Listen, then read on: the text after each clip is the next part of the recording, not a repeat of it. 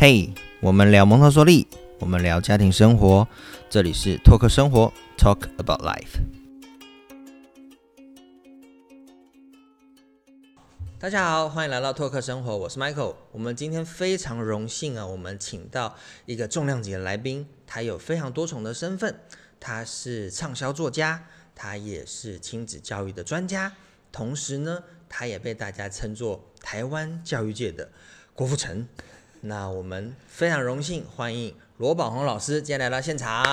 Hello，Michael 好，各位朋友大家好，我是罗宝红。我们很开心，我们今天来到老老师家哦，然后我们跟老师想聊一聊蒙特梭利教育的一些分享。那呃，其实我们知道跟跟老师其实认识蛮久的嘛，对，然后也知道老师有小孩，然后平常老师也会带呃小朋友去户外去玩，对不对？我知道老师有在露营，对不对？对对对对。那那通常你们会，你会跟老，你会跟小朋友做一些行前教育的东西吗？就是在接触户外这件事情的时候。其实，在一开始，我儿子大概三岁三岁半了，我们就开始去露营了。这么早哦？真的，以以我自己来讲，我从小是在香港长大的，我是嗯在那种钢筋水泥森林里面都市长大的，都市小孩，对，嗯所以我是从来没有这种经验的。那嗯老实说，如果没有孩子，我也不会做这件事情。同意，我也是。对对，那但是后来我我觉得，自从有了一个新生命，孩子慢慢长大之后，我会觉得，让孩子去接近大自然，嗯无论是花草树木，甚至是各种就是动物昆虫，我认为对他的生命教育都是一个很重要的议题。OK，对，那我自己从小到大就是缺乏了这一块的，所以我会知道，有时候在在看到有一些人在讲起这些事情的时候，我一方一方面会觉得，嗯，我是格格不入的，嗯第二方面我会觉得的就是。啊，如果我小时候有这样的一个经验的话，或许我现在对生命的议题就会 more interesting。有不一样的 more。interesting，也就会比较感兴趣了。那所以在孩子三岁多的时候，我们就开始开始找一些朋友说，哎，你们有没有人有露营的？我们很想去体验一来下。来跟一下，就跟一下就开始了。那当然就是在开始的时候，我们也是新手嘛，嗯我们也不知道到底去到露营的那边有什么，what to expect，嗯有什么可以可以可以看到的。那一开始就是带着孩子去，但是三岁多的孩子，他正值探索环境、适应世界的一个历程，真的有这个敏感期。嗯那你带他到一个大自然的环境，其实很容易的，他就会被这个大自然的各种大小事物所吸引。嗯，那我的孩子在三岁以前，就是在我们这边我们的住家，因为是比较偏郊外的，嗯嗯嗯，所以其实他已经接近了很多花草树木。有刚好看老师你们自己有种一些东西，对，不就有就有很多的植物啦，我们后面也有田啦，所以他对昆虫、对这些植物其实就已经有一个基本的概念。OK。那当时因为他还是在零到三岁，所以当然我们就不需要给他这么多名词啊名这么多名词啦，这么多的知识啦，但是他都感受到，都吸收到。嗯，那后来到了我们三岁半到六岁，我们随着逐渐去就是露营啦，并且他随着对昆虫、对鸟、对花、对蝴蝶有兴趣，嗯我们就开始就是在做完露营之后，有时候去图书馆，有时候去图书馆，哦或者是去一些书店啊，他看到那些书会感兴趣，嗯嗯嗯我们就会帮他买回来，然后就跟他导读，嗯嗯。他就一直开始看，开始看，慢慢养成了兴趣了。哦，我我自己感触很深啦，就是都市小孩这件事情，因为我我自己也是台北市长大的，你也是啊，所以，但我大学的时候是去花莲念书，那可是很常被同学笑，那都市小孩。对那比如说可能你看到蜘蛛，你会害怕，我会，对，我也会啊，本能嘛。但我我我自己觉得，就像我们老一辈的那种很多，像我的岳父好了，他是在就是新竹琼林长大的，对。那那他们他们这样子的生物的东西，其实他们是接受度很高的。是是，每次我们带我们家小孩回回娘家的时候，碰到蜘蛛，小孩会会会尖叫嘛，就是还是都市小孩好了，但岳父就会去把它抓起来，就说这是我的宠物，然后就把它放到后院去。OK 你你你会想象不到，其实会有会有这样的方式去看待这样的生命的。那因为我们小时候就没有这样的一个经验，对，然后我们也没有接触，所以为什么蒙特梭利玛利亚说零到六岁是吸收性心智，嗯它能够建构一个人的人格，环境所吸收到的内容都会成为他人格的一部分。比如说我的儿子啊，嗯他在这样的一个环境里面慢慢长大，又去露营啦，又看了一些啊、呃就是课外的书籍，关于嗯关于昆虫的，关于动物的，关于大自然的。嗯那有一天我跟他在我们家后面，就就这里后面的一嗯个那个呃步道走路，他走着走着，突然间就看到，我就看到有一只蜥蜴在树上。OK，然后他就停下来了。那我习惯 follow the child，、嗯他停了我也停了啊，我就就一只等他就一只蜥蜴，然后他就看着，然后大班的、哦、那个时候大概才六岁不到的他，他竟然说啊。能够这么近距离的观察斯文豪攀蜥蜴，真的是太幸福了。我当下就名称都讲得出来。对啊，能够这么近距离观察斯文豪攀蜥蜴，真是太幸福了。然后他说：“爸比，你有没有看到他在做伏地挺身？因为他会这样上下上下动。哦 OK，我说：“So the scar。你会发现孩子的那种奇妙性，对不对？他对对他对那种生物的理解性是这么高的。对，而且他感受到他真的是热爱，心里面从心底里面去爱这个大自然的生命的。就他不会是害怕的啦，对不对对？那后来他慢慢长大之后，他就啊、接触到更多东西，他的探索的欲望也越来越多。后来就开始在我们家里就开始养养昆虫，啊哈，养呃锹形虫啦，养兜虫啦，养毛毛虫啦，然后让他就是看整个毛毛虫毛毛虫怎么蜕变结蛹，后来到成成为一只蝴蝴蝶。蝶的过程，我们就跟着他一起做。那、呃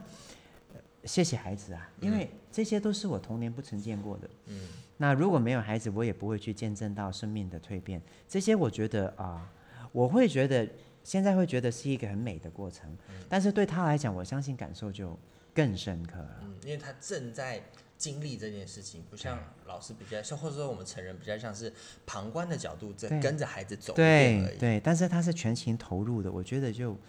他他在这个部分我，我认为他有很大的兴趣。每次在做这相关的事情的时候，他的专注力、他的他的持续时间都是很久的，他是专注度是很高的。嗯。就像就像他后来在大班有有一次跟妈妈去蓝屿，嗯。去蓝屿的一个，比如说三天两夜的一个户外活动，人家是用照相机拍，嗯。拍到他他记录的东西，那那他是用眼睛看，因为那个时候我们第一次去还没有那种配备。那他回来之后，他就自己在在纸上画，哦，纸上画出那些图形，然后一个一个涂完颜色再剪出来，就变成一只一只。嗯嗯嗯啊，那个时候看到我妈妈传给我，我好感动。这就是他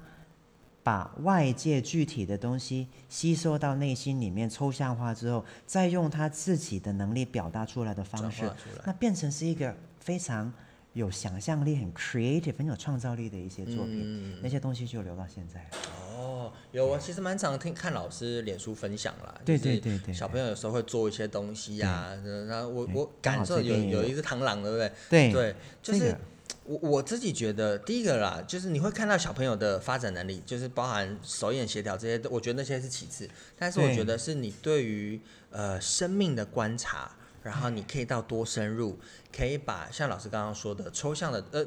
外在的这些东西，透过眼睛吸收，然后进来之后，你要去转化成为你自己内在的东西，然后再具象化去呈现出来。这整个过程其实对孩子来说非常难。对那我觉得父母看到的，如果你只看到这个东西，你会觉得哇好厉害。可是如果你能够去理解孩子，像老师，你是理解孩子整个内化的过程的这样的难度的时候，那个感动真的非常非常深。非常啊，因为小时候的我就是都市宝宝，那我的空余时间都是在家里，嗯，要么就是出去外面餐厅吃饭。那如果爸爸妈妈比较疼我，就会带我去都市里面的百货公司的玩具店 买一些玩具回家，所以我接触的都是那些。那刚好在嗯，刚好在今天早上我才收到一个家长给我的一个提问，就是他在看他在脸书看到我 PO，就是我的儿子自己做了一个立体的一个纸的一个呃模型啊，是一只枯叶螳螂。嗯嗯，他做的很细，连那个好厉害连连那个连那个那个那个那个还多鞘很多层次翅里面的翅膀，然后还那个假眼都有做出来。嗯他就他就问我说：“啊，有什么办法可以培养孩子就是这些兴趣？” 那嗯怎么有什么办法可以让他们不要常常喊着买玩具？嗯嗯嗯，对对对，我我想都市宝宝就是有一个问题，就是因为他们的空，他们的生活空间，他们的生活领域就比较小嘛，嗯，所以他们可以做的就只是玩玩具，嗯，但是在零到十二岁这个就是文化播种最吸收学习最最茂盛的这十二年里面，如果我们真的就是只让孩子每天在都市里面吃吃喝喝、上上补习班、下下安心班，然后就是平常买些玩具，就像我以前的生活一样。呃，像我以前的生活也对是这样，对，那我我现在这样看起来，我会觉得孩子会错失了很多美丽、世界美好的事情，比如说就是这个大自然。嗯，所以我我回答这位家长的就是，如果你希望你的孩子是就是嗯不要常常玩玩具的，那你就利用你的空余时间多带孩子去了解这个世界吧。嗯，对，那对我来讲的话，我是从小缺乏大自然的这一块的，嗯，所以我就让孩子多接触大自然。那也不用也不用担心说我们要怎么引导孩子认识这个大自然。哎，父母真的会这样，对，其实不用，为什么？因为在孩子这个年纪，他自己就会去探索，他会用他的行动让你了解他感兴趣的是什么。我我的儿子在有一段时间特别热爱超形虫、兜虫哦这些这些植物，啊这些有养吗？有养好多。那我们只要回应他的这个需求，然后带他去昆虫馆啊，买一些虫回来养，让他观察，让他养就好了。后来有一段时间对螳螂特别有兴趣，嗯又做了一大堆螳螂，然后去外面，这个就还好。对，这个昆虫馆没有螳螂嘛，所以所以就去户外找，就去户外抓，抓回来，然后听说是要那个吃吃活体的，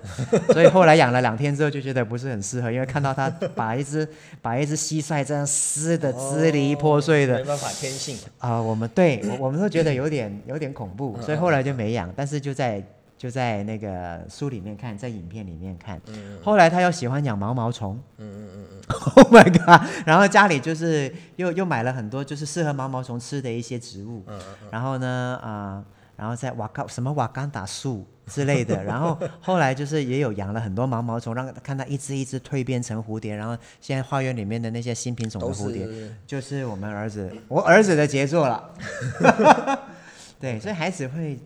再去自己找到想要往的方向，我们只要 follow 他，迎合他这一块，然后在我们的能力可许之下，我们去回应他这个需求，我觉得孩子就能够不断的、不断的、不断的就是探索下去了。好，我很喜欢老师说的这一段了，就是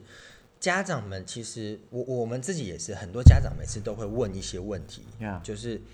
但你你会觉得说，哎，为什么你要这样问？其实你就跟着孩子走就好 What。can I do? 对 Well, you follow the child. 对，但他们都会家长会有一些先入为主，就是会觉得说啊，蒙特梭利的方式好像特别难，那我是不是要特别准备什么，跟孩子沟通什么，我才能开始带孩子去接触，自然？这个课程我要怎么来个设计呢？对对对对对，我我觉得老师这回应真的很棒，我觉得大家可以参考，就是不要想太多，就是跟你就是跟着孩子吧，孩子会告诉你说他有兴趣的是什么，那你就是跟着他，在你的能力范围，这这也是我想问老师的，就是对对对对因为我自己啦，我自己会有一些困难，譬如说，如果今天我的孩子跟我说他要养锹形虫.我可能会觉得有点恐怖，或者是觉得有点恶心好了。对，那那老师当初在一开始的时候有没有调试啊？还是你就是我我们我们当初会养虫的缘分是很很很特殊的。那那一年的二月中，嗯刚好农历新年嘛，那我们就去花莲的一个朋友朋友那边做一个一个礼拜的一个 long stay 度假。OK？竟然在二月份的时候，我们看到有一天有一有一个晚上，我们在傍晚在吃晚餐的时候，突然间听到滋，好大的一个声音飞过，我想说哇，那个什么东西？虎头蜂应该是很应该是了，我听过这么大的 滋，然后结果结果哪里哪里虎头蜂，结果原来是一只，竟然是一只独角仙。哦，那二月出土的独角仙是几乎是无价的，因为它不会这么早出土的。OK 结果它就滋，结果还飞到那个啊、呃纱窗那边，嗯嗯。啪，停然后一停在那就啪一声，然后它就滋，我那个时候就坐着，它竟然飞到我的脚尖，就这样停在那里，我就啊，一定是上天送给我的了，我就我就 我就自我感觉良好了，就那个时候就把它就是抓起来，就放到一个我们后来去买的一个箱子里面，嗯，它就跟我们坐飞机回来了。哦，那个时候我们就就在开始说，那我们抓回来要养它怎么办呢、所以就开始在网络上问一些朋友，他们就说啊，它要吃果冻啊，吃水果啊，所以就开始饲养起来。那我们就开始跟着孩子就小孩真的有兴趣，边看边学，边看边学。那那只就是我们第一只的第一只昆虫。后来养着养着养着之后，就就是后来它就往生了，就做了标本了。但是孩子已经被这个突然而来的生命的的东西。这个生命被吸引住了，于是我们就开始就是慢慢去昆虫馆，就认识了其他的虫，然后就开始买了一些书。OK，那那个时候我就发现，他每天晚他就是会自己看嘛，嗯然后他就会看到有很多图嘛，嗯嗯嗯，他每天晚上他就会叫我念给他听。哦，那我就陪着他念，他就用耳朵听，我就眼睛看，大家不断的就是在学习，就陪着孩子一路走来。后来家里从有一个箱子变成两个箱子，变成有很多箱子。一整，柜，对，然后就一整柜一头拉苦，然后就养了很多很多很多虫，然后慢慢慢慢让整个 cycle 从开开始，整个学习周期从开始一直到最高点。成长周期，然后对，然后就一直最高最高，就一直持续了很久。那爸爸妈妈也一定要知道，他不可能永远往上的，他不可能就会从此就成为一个立立志成为一个植物学的博士的，对，他会慢慢慢慢退散。嗯，那如果遇到这样的情形，就不要说你没有恒心啊，你这样的，I think 跟着 that's 孩子就好。that's okay。嗯对，就就像以前在幼稚园主题也是这样啊，带到后面它会慢慢的掉下来，那再看看它会往哪一个方向，结果它就是我我刚刚说的。换不同的，换不同的领域了，然后又哦后来又变螳螂了，又变又变蝴蝶了，蝴蝶之后就变毛毛虫了，然后毛毛虫我那我我我太太嗯是最怕的，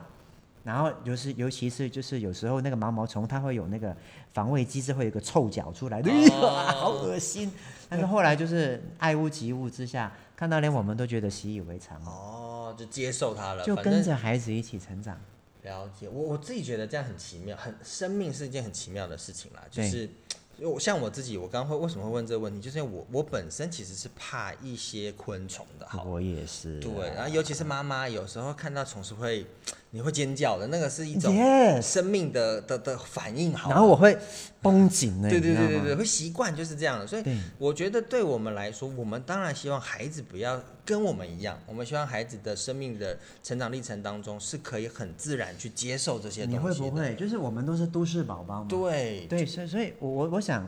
我我跟你应该也一样，就是可以让他接触大自然，让他去诶让他去经验我以前少了的这一块。对我我自己很希望了，我自己很希望我们的孩子是可以是跟大自然真的是很亲近，然后是看到生命是可以直接去接受的，而不会是像我们这样，没错，你要先克制自己的那个尖叫的欲望，然后你你才能去跟着孩子去哦好去观察，然后去去去看那一阵子他就是在迷各种的那种兜虫啦啊啊这种昆虫类的东西的时候，有时候我就看到他在外面会抓了一只那个呃烧金龟，嗯哦或者是什么细脚金龟，嗯然后他就抓回来了，然后。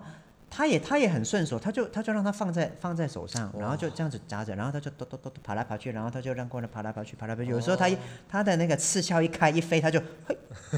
然后他又会他就不会滋，他就嘿，很技巧的直接停在他，手那个力道也刚好不会 啪一拍，然后就酷哦，对，就把它停下来，然后然后。我我我我我忍耐着恐惧，OK，let、me try，OK，然后我就觉得哇哇，他抓着我好刺啊，好痛哦，但是儿子都不怕。嗯然后尤其是后来你知道吗？我们还挑战去婆罗洲的沙巴，嗯去那个就是国家保护级的那种森林里面去看各种的那个昆虫，去去了七天，，OK，然后就是跟着一些那个很专业的一些啊、户外户外的老师引导引导引导的老师去，然后还看到一只这么大只的蝎子啊，哦，然后那个蝎子就是尾巴还会这样的，然后他就放在手上，我就哇，那你有 try 吗？No no no not for me。然后在在在夜观的时候还看到一条这么粗的一条马路，然后他就放在手上，啦啦啦啦啦啦啦啦啦啦啦啦。爸爸，我觉得感觉很很很痒痒痒的，很舒服，你要不要试试看哦，没有没有没有？That's really okay, my son。但是小孩就可以了。那他们就可以，所以他们完全做到，就是我以前做不到的这一块。那对我来讲，我是欣赏的，但是以我自己来讲，我是不要的。有有时候会有一些一些界限啦，可是真的看到孩子这样子，会会很感动，很开心。感动啊，因为他会去对每一个生命，他是好奇的，他是热爱的。然后，呃，前一阵子，因为他又他又那那个螳螂的那个热血又又跑出来了。又跑出来了，嗯嗯嗯，所以我们就带他到那个宝山，宝山那边有一个公园去抓螳螂，他就抓到了，然后他就带了一个箱子，准备把它带回来，结果他他抓到了，就是放到箱子里玩了一下之后走的时候，他就说，我还是把它放掉好了。哦，那那我相信大班的他，他还会毫不犹豫的直接带回来直，接带回来，然后我们就跟他讲很多生命的议题，他就会说不要。但是三年级的他了，嗯，他就说我们还是把它放走好了。然后我就问他为什么，他说，因因为因为他要吃活体啊，因为他爸爸妈妈可能在找他。哦，然后他把它放回去那个植物上面的时候，他我还看到他就是把他那个屁股那边拍一拍拍一拍，轻轻的摸一摸，让他走进去一点。我就说，哎，你在做什么？他说，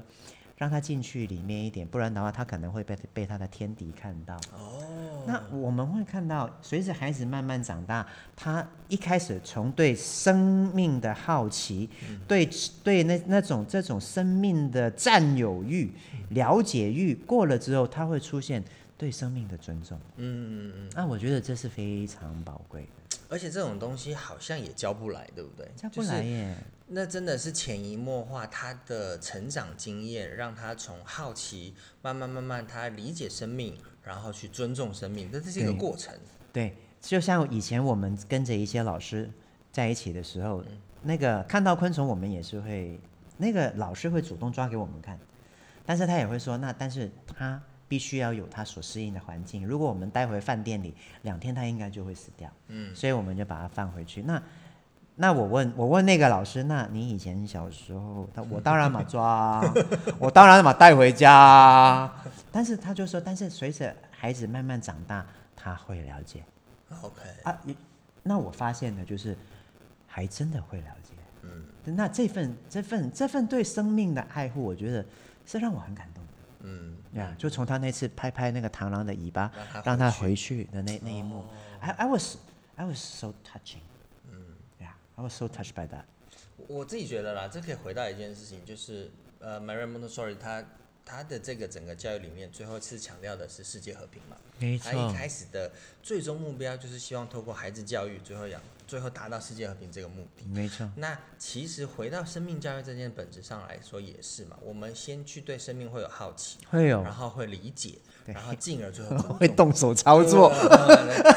有时候动手操作的不是太好，那可能就被你不小。心一只脚就不见了。没错，对，但我觉得这是过程。孩子，我我们没有这样的经验好了，可是慢慢慢，我们下一代，我们的再下下一代，他们会从这当中去理解生命完之后，真的去尊重生命。那有时候人跟人之间的这种同理跟尊重，其实就会透过这样的方式去展现。我真的觉得是这样。就就好比哦，有一天我们在应该那个时候大概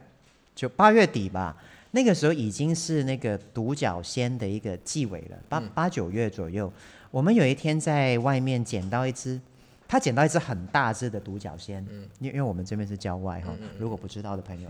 那但是那一只已经六，就是好几只脚有有两三只已经断掉了。OK，那他的身上也是充满着那个。生命的痕迹了。那动作也蛮缓慢的。那我儿子捡到，然后他就说：“爸比，不然我们带回来家里给他吃个果冻，当他是客人，让他吃饱了再走。哦，Oh, That's very nice。嗯，就是他不是哎他，发现他的状态，，对，以前他可能就是哎这只。以前大班一年级，他可能哎这只 活活力不够，no good，然后他就把它拿走。那现在他是看到这只哦，is is sick，嗯，Yeah，is in poor condition，就是状态很不好，不然我们带回家让他做一天的客人，让他吃饱饱再走。那他我就说，That's very kind，那是很棒的一件事。啊，结果我就养了一天，第二天就死了。第二天死了之后，他就做什么呢？他去挖个洞把它埋起来。尊重生命，这这没有教过他哎。嗯。对，所以我觉得这点是蛮棒的。我们我们其实很常碰到家长问我们一些很有趣的问题，啊我们跟老师讨论一下。那大家会说，譬如说他小孩可能比较过动，是，或是专注力不够，嗯那他就会 Google 嘛，然后就会有人建议他说啊，带孩子去接触大自然，嗯然后可能会改善你的人际关系，或者改善你的专注力。那我想说，问问看老师，对对这样子的的的 issue 会有什么样的的建议吗，或是一些看法？去带孩子多接触大自然，嗯，跟培养孩子专注力啊，跟改善 人际关系，完全是不一样的议题耶。OK，对，那嗯，孩子的专注力不足，最重要的原因是在蒙特梭利教育理论里面，是因为孩子的自发性学习的过程里面被干扰。而且是被成人干扰？而且是被成人干扰。那我们都会说被环境影响，那环境的什么影响？当然就是成人啦。绝大部分呢。那所以啊，蒙特梭利玛利亚强调，在没有立即危险前提下，允许孩子探索环境，意思就是降低成人的干扰。在孩子没有主动提出时，我们呢、不要介入孩子的工作，这个也是要减低大人对孩子的干扰。为什么？因为专注力的一个养成是孩子与生俱来就拥有的潜力。嗯，当孩子对一件事情感兴趣，当他眼睛开始观察，当他甚至是开始动手想要去操作这个东西去了解，并且因为感兴趣，所以不断重复着某一个程序性的动作的时候，他的意志力、他的动作、他的专注、他的智能也会在那个时间同时开始在发展的。嗯，那这是一个在零到六岁对生命、对环境探索充满着好奇与热爱的孩子，自然而然就会做的事。很自发性，本很来就会。对，本来就会，所以我会说，要让孩子发展专注力，这是很自然，孩子就会去做的事情。怕就是怕有过多成人不必要的干预、中断、指导、介入。嗯嗯嗯，所以，如果孩子的专注力不好，你想要帮助他，首先第一个就是检视环境里面是不是大人有过多不必要的协助。那大自然能不能够帮助孩子专注？那我们这样讲比较合理。如果孩子在大自然里面找到一些他感兴趣的东西，那他很想要去动手去探索，或者是他想要去寻找那个东西在哪里，他他的意志力在行使，动作在发展的同时，专注力也会被培养，而且还有的就是在大自然的环境里面，或许大人也想要放空一下，就会比较不那么的干涉孩子。所以通常，那在这样的一个前提下，孩子在大自然的内心会比较沉淀下来，去回应到他本有的内在发展需求，让他借由这个自然环境去满足到他想要去探索的这个欲望、发展动作以及专注的欲望。了解。所以我我觉得老师这样解读啊，但是我也看过有一些大人，就是陪着孩子去做户外夜观啊、户外活动的时候，爸爸妈妈一直在你不可以这样，你不可以摸这个，你不要这样，那你看那个是什么？那你看一下的，我们不要再看了，走了。哦、c o m e on！让他自己去吧。Yes，那我觉得你花了那个钱，你就肯定达不到第一，培养良好的人际关系，或者是第二，培养孩子专注力，第三，你只有听个被戏跟 key 个被戏，就只有这样的效就果而已。你你成人的模式没有因为你到了户外而改变的时候，其实一样，对不对？it doesn't work。我我自己感受很深，像前阵子就那时候还有户外教学嘛，对然后我们是跟着学校，然后去看萤火虫。啊，那看萤火虫，我觉得那那就会是一个很好的经验呢。就是我，因为你你萤火虫一定要安静嘛，所以大人也知道要安静，那你就会知道说，哦，那那个专注来自于什么？来自于大人真的是安静的状态，你不要去干扰孩子，而且你也没有光，没有没有手机。这些东西都关掉的时候，你会发现哦，孩子真的很专注的在去找萤火虫在哪边，然后去看哪边会发光，然后哪边比较多。对那那整个那那整个那个状态是让我觉得哦，很很真的可以回应老师说的，孩子的专注力来自于大人不要过多介入。那因为看萤火虫刚刚好就是一个这样子的一个情境。我想到都觉得很美。大自然本身它就有着非常多能够吸引孩子兴趣以及让他专注的各种事件。嗯，所以在大自然里面，你说它能不能够疗愈内心？能，他能不能够让孩子有升起专注？也绝对可以。嗯，对，那那我们又讲到关于孩子的一个人际关系，人际关系好是来自于一个孩子内心本身他的归属感，嗯，以及自我价值感充足的前提下，发自然而然拓展出来的一个社交行为。那所以，如果要人际关系好，大自然能不能够帮助一个孩子人际关系好呢？或许一个孩子长期在大自然里面，他会感觉到这个环境让自己有一份归属感，嗯，他会感受到这个环境里面能够回应自己内心的灵性。一种安定感。对他，他的归属感跟价值感在这个大自然里面被回应到之后，当然他的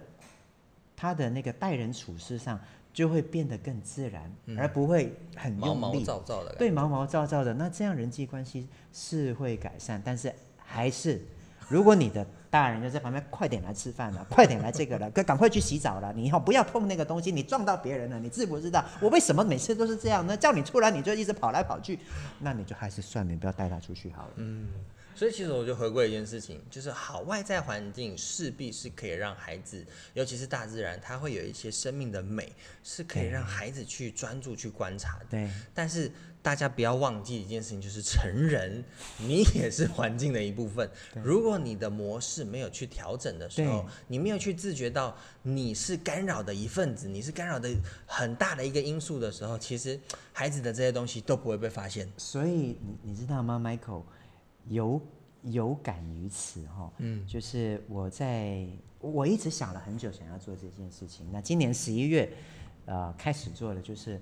我我跟我太太一起做了一个安定教养的户外亲子团。哦，那我们想要在这个团里面宣导的一个观念，就是